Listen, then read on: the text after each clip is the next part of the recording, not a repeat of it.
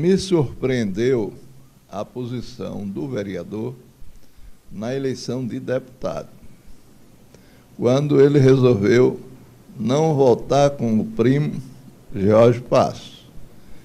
E no, me lembro muito bem que na convenção partidária foi o primeiro a chegar à sede do PTC. E me dizia ele, tio, você escolheu o momento certo de lançar o Geórgio na política. Dias depois, uns 20 dias depois da convenção, ele deu uma entrevista aqui na Rádio Itabaiana FM, lançando um candidato, como sendo o candidato que ele o apoiaria na eleição, que era o que é o deputado hoje, era esposo da presidente da Assembleia, doutora Angélica Guimarães Marinho, e eu fiquei na minha, porque eu também não acreditava que ele tivesse cacife eleitoral para desviar o, eleitor, o eleitorado de Ribeirópolis que iria votar no George Passo para deputado. O candidato dele teve 100 votos. O George foi o mais votado do município de Ribeirópolis. Aí para frente, ele começou a andar com as pernas dele e com aconselhamento provável da mãe. Eu não quis polemizar, porque do outro lado também tem uma outra figura que eu tenho de respeitar muito, que é a minha mãe, Maria de Lourdes Passos. Sei que o Flávio, num determinado período da sua vida, foi criado pela avó, Dona Maria de Lourdes. Hoje, já com 87 anos de idade, também estou na minha. Acho que chegarei lá ao cargo, a, exercer o cargo de prefeito, mesmo tendo esses dois parentes fora do cenário político, ou seja, do agrupamento que o seu Francisco Passo, o seu Josué Passo e outros do passado fizeram política no município de Ribeirópolis. Eu desejo a eles que eles tenham sucesso. E, se assim o conseguir, melhor. Nós vamos ter mais um representante na Câmara de Vereadores, agora uma advogada. Candidato, quais são os, os principais problemas que o senhor identifica em seu município? Olha, o, os principais problemas do município de Ribeirão, ela se prende muito. A área da saúde, isso com relação à administração pública municipal. Nós estamos hoje com esta área totalmente ceifada. O hospital não funciona mais. Semana passada não teve nenhum profissional da área médica atendendo a população da nossa querida Ribeirópolis. Os postos de saúde também não estão tá tendo o atendimento básico para a população. E o Hospital de Ribeirópolis já foi uma referência em Sergipe. Um hospital que fazia uma média de 300 média e grandes, pequenas e médias cirurgias naquela unidade e atendia pessoas não só de Ribeirópolis, pessoas de diversos municípios sergipanos eram atendidos naquela unidade. Que eu também tive o prazer de, como prefeito, no primeiro mandato, elaborar o projeto e começar a brigar pela construção daquele hospital.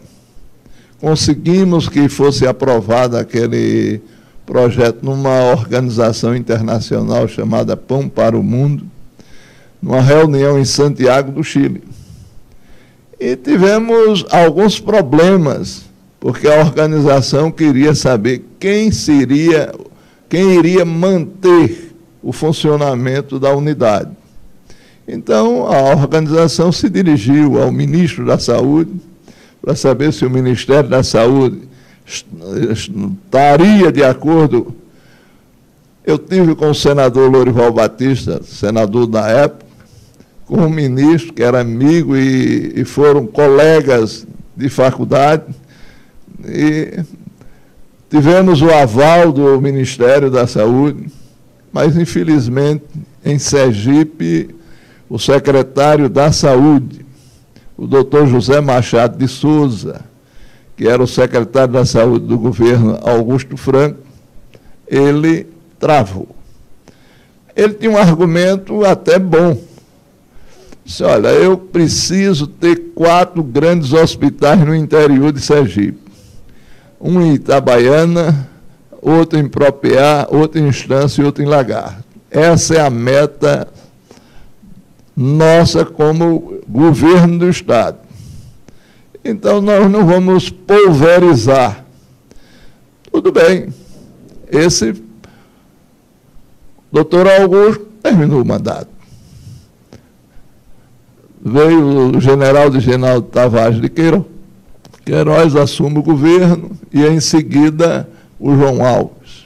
Eu pego o projetozinho, levo para a mão do governador João Alves Filho. E aí nós tivemos a aprovação.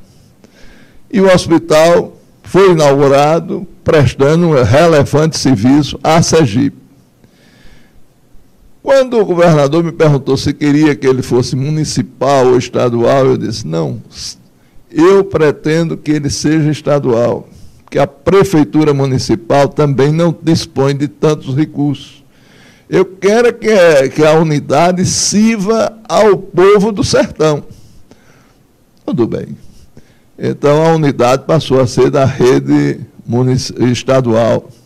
Atualmente, eu estava na Assembleia como deputado, chegou um projeto doando toda aquela estrutura à Prefeitura Municipal de Ribeirópolis. Eu procurei o prefeito de então para saber se ele tinha realmente as condições de assumir um presente de grego daquele. Disse que tinha, tudo bem, vamos para frente. E as coisas foram se apagando. Duas vezes eu vi o fechamento do hospital de Ribeirópolis.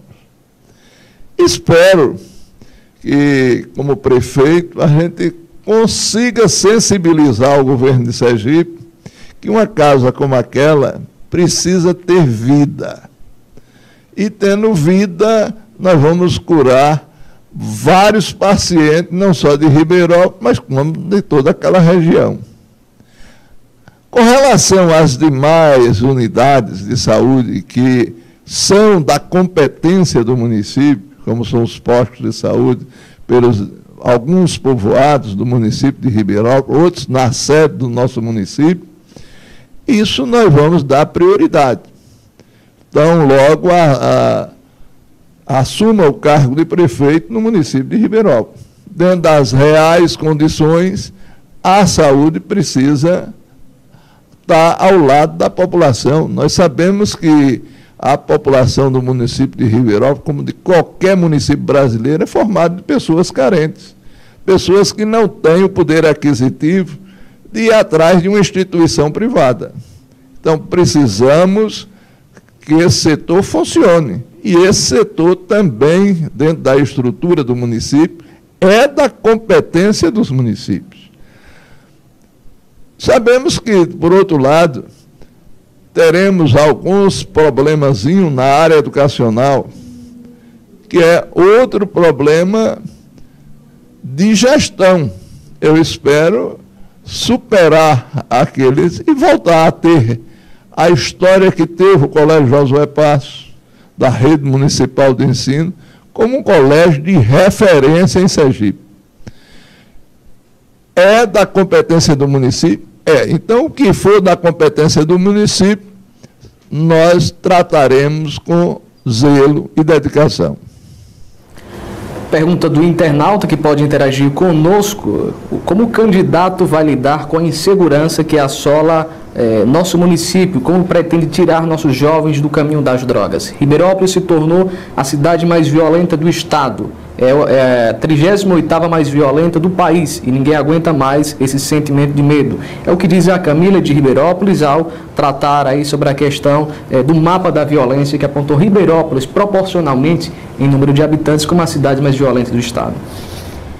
Olha, eu queria dizer a Camila que o prefeito de Ribeirópolis pode ser um parceiro na área da segurança. A atividade da segurança pública é essencialmente do governo do estado de Sergipe.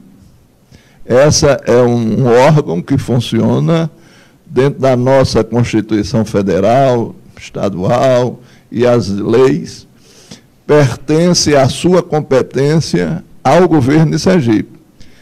Quando eu fui prefeito, pela primeira e pela segunda vez naquele município, nós celebramos alguns convênios com a Secretaria de Segurança Pública, fazendo uma parceria, ajudando um pouco para que a, a segurança nós tivéssemos dentro do nosso município. Nós sabíamos que havia uma cota de combustível para o carro da Secretaria de Segurança Pública atuar no município.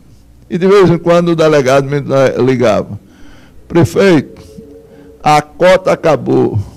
Nós estamos no dia 12 e daqui para o dia 30, o, o, que é que nós vamos fazer? Eu digo, vamos, eu vou celebrar um convêniozinho com a Secretaria de Segurança e a partir desse convênio nós, você vai encaminhar a viatura da, da delegacia a prefeitura e a prefeitura vai abastecer.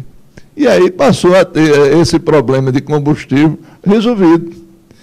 Hoje nós podemos também auxiliar a Secretaria de Segurança Pública, colocando algumas câmeras de, de, na cidade, focalizando, ver quem é realmente aqueles que estão no, na calada da noite, criando problemas para a população.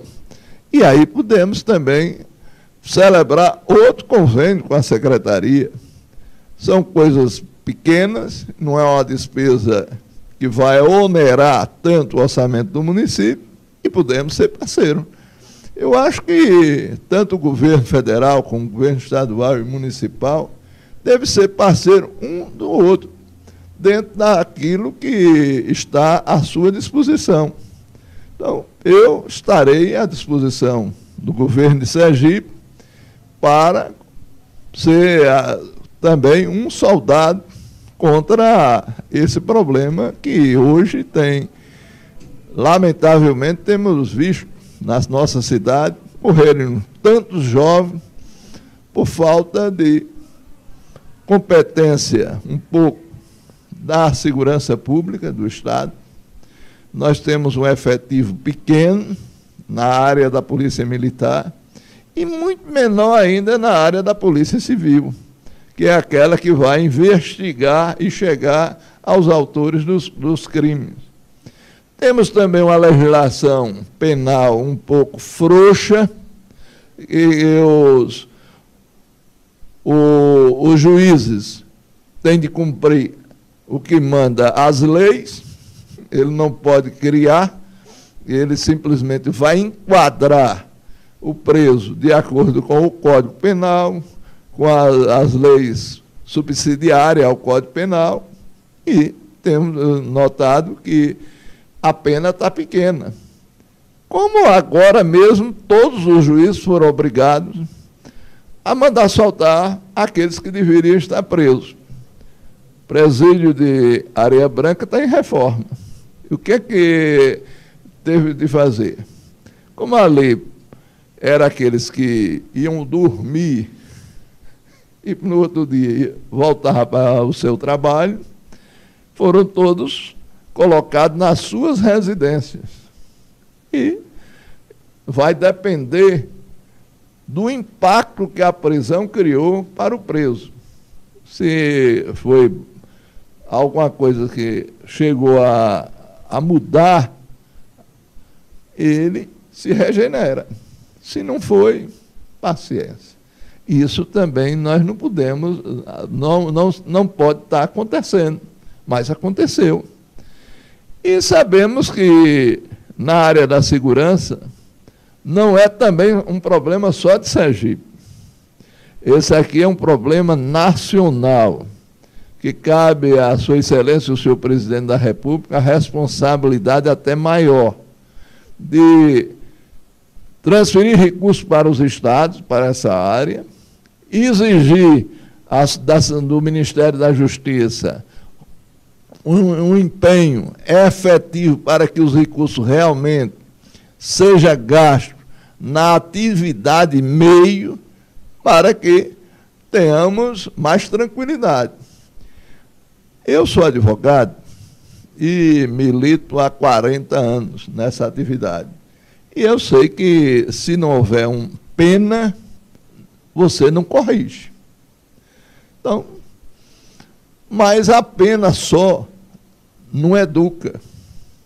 Precisa que também seja gerado algum trabalho lá dentro desses presídios. Não é só botar o, o cidadão lá numa casa que está resolvido, não. E até para dar dignidade a eles, deles verem o mundo de outra ótica. Né?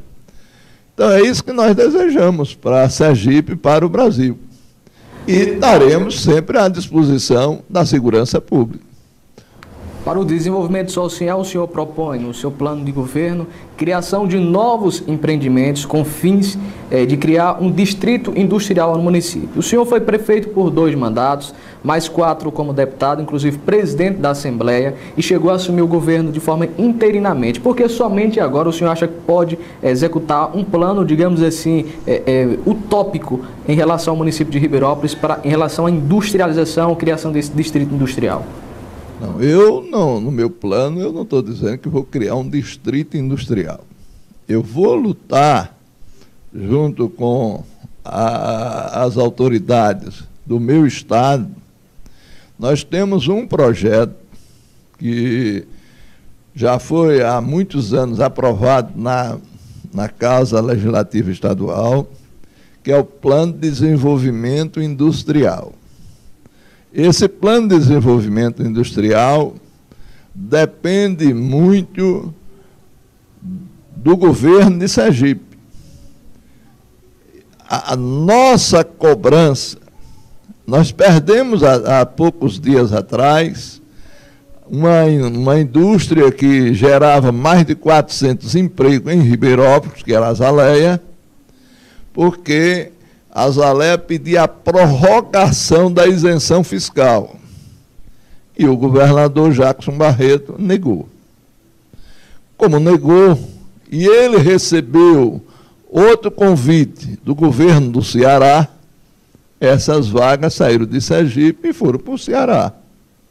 Se o governo de Sergipe tivesse a sensibilidade e tivesse colocado à disposição da, da empresa.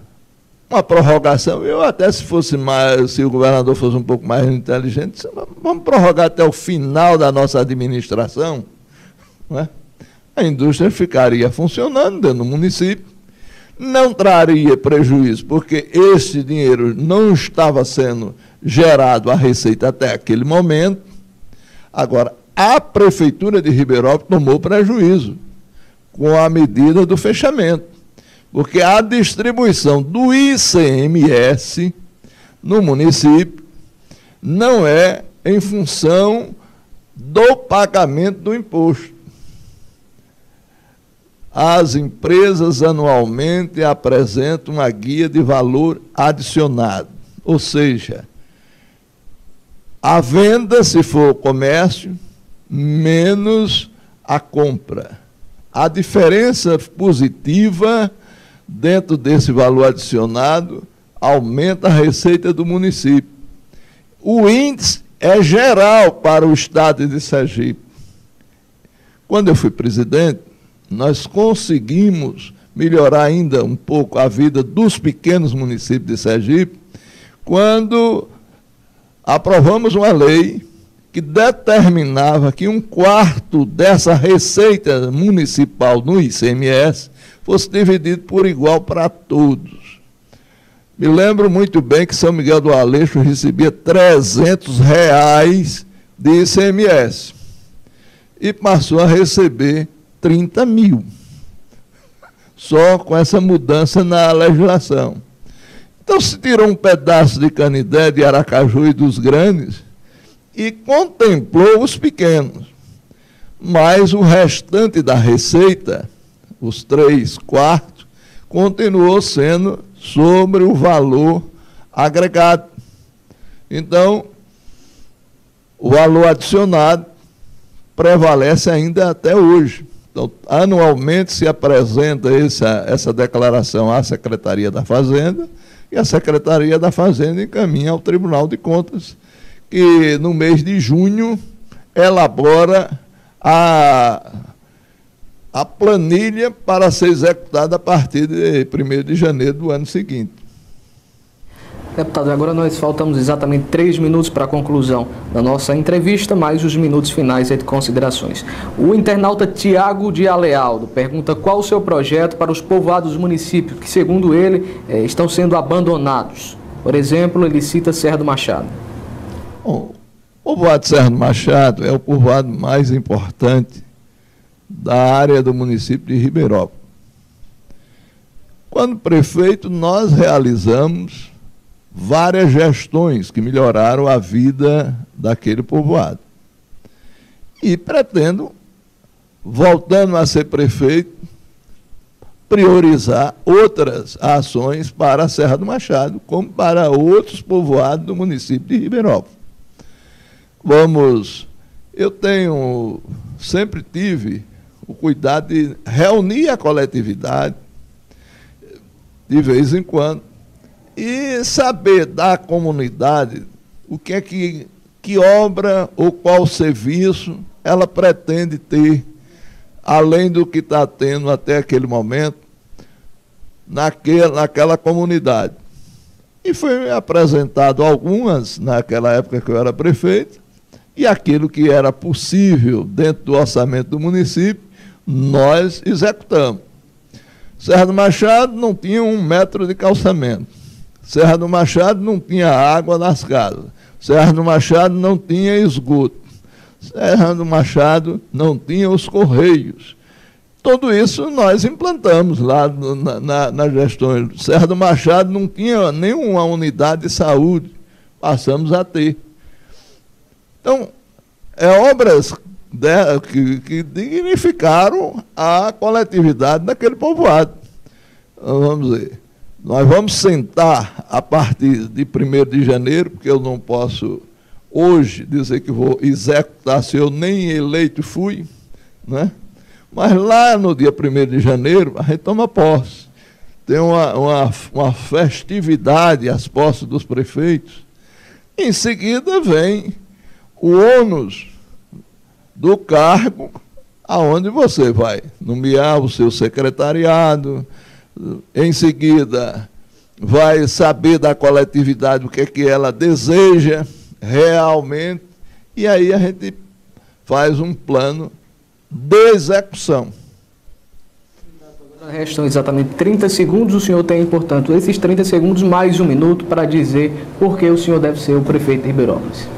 Olha, por que, que Antônio Passo deve ser o prefeito? Essa é uma pergunta até interessante. Eu tenho uma vida longa na vida pública. Já fui prefeito três, duas vezes, já fui deputado estadual, já presidi a Assembleia, já fui diretor de alguns órgãos dentro do Estado, na DES e em outras empresas. E sempre que saí, as pessoas afirmavam que aquela gestão era boa. É dentro desse espírito que nós estamos seguindo. Estou com 65 anos de idade, não estou ainda capenga para não poder exercer a função pública. Se eu me candidatei, não foi porque me, me amarraram para eu ser candidato. Foi primeiro eu vi a, o clamor de alguns amigos. Antônio Passo, disputa o, o cargo do prefeito, o que, é que você vai ficar fazendo fora da, da vida pública? Eu digo, eu sou um profissional da advocacia, vamos cuidar da minha família. Mas atendendo a esses amigos, nós chegamos ao dia da convenção e fomos homologados. E daqui para frente, se for eleito, seremos prefeito. Ok, a gente agradece aí, portanto, a participação do candidato Antônio Passo Sobrinho, lembrando que no dia de amanhã estará aqui a candidata Evaníria Barreto e na quarta-feira a candidata Lucivânia Amarante. Posteriormente, outras cidades que estarão também aqui os seus candidatos. Portal Itnet agradece a todos vocês que acompanharam a nossa entrevista. Lembrando que todas as entrevistas podem ter aí a pergunta do internauta através do WhatsApp e também através da nossa fanpage no Itnet Notícias. Grande abraço a todos e uma boa tarde.